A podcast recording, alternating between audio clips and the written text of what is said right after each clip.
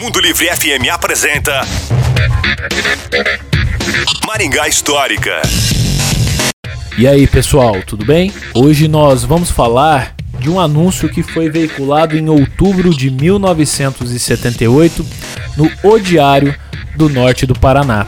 Trata-se de um anúncio da papelaria Erval, que fica localizada até os dias atuais na avenida de mesmo nome, mas o interessante é que naquele anúncio a empresa veiculou a figura do Pato Donald durante uma espécie de uma campanha publicitária em que eles divulgavam que as pessoas encontrariam maior economia dentro da papelaria Erval.